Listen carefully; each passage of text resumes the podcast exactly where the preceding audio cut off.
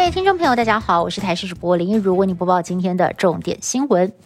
我国的国产疫苗即将在下个星期开打，原本第六轮只有开放让三十六岁以上的民众预约，但是截至今天中午十二点钟收单为止，符合资格的六十点五万人当中，却只有四十一点九万人预约，等于有将近十九万人直接消失。指挥中心也连忙宣布要加开，让在八月十三号以前有登记打高端的二十岁以上的民众来预约，一共有二十九点八万人受惠，也成为第一支年轻人可以打得到的疫苗。中小学九月一号将迎来开学日，教育部在昨天也公布了开学指引，九大防疫措施，校方全力的来备战。有学校率先模拟一遍，从学生走进校门口开始，就有四大防疫神器，从头到脚消毒一遍才能够放行。针对教室内的防疫规定更加严谨。对角窗户必须要打开十五公分，隔板除了用餐时间必须要拿出来，上课时也不能拿下。而校方更是替学生准备头罩，在午餐时间都必须要戴上。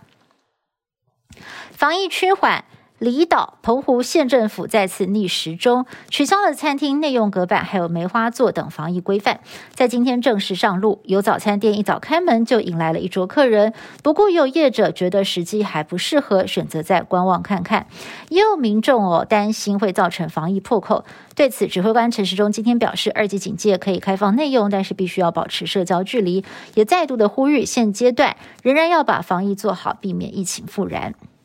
第三十二届金曲奖颁奖典礼将在二十一号于台北流行音乐中心隆重登场。本届最高荣誉特别贡献奖将颁给创作无数经典、有华语流行音乐教父之称的罗大佑。为了感谢他为乐坛所做出的贡献，典礼上将会邀请包括黄韵玲、金志娟等人展现跨世代演出。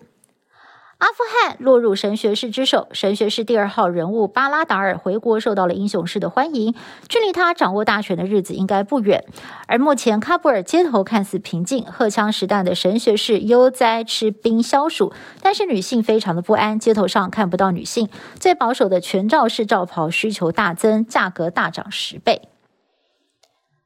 神学士十五号攻进了首都喀布尔。阿富汗政局变天，神学士大批民兵随即开战车上街耀武扬威，但仔细看看都不是军规车辆，清一色使用的是日本丰田的货卡改装成的轻便武装车辆，再度证明神学士还有 ISIS 等极端恐怖分子都是。丰田货卡的爱用者，事实上，日本丰田高层也是先知先觉，早在今年七月份就已经规定了，新车车主一年之内不得转售，防止自家的货卡流入神学士之手，助纣为虐。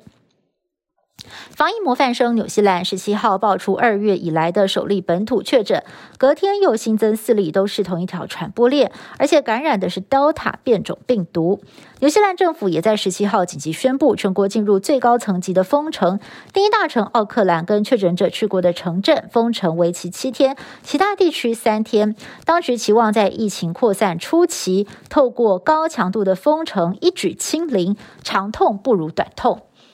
以上新闻是由台视新闻部制作，感谢您的收听。更多新闻内容，请您持续锁定台视各界新闻以及台视新闻 YouTube 频道。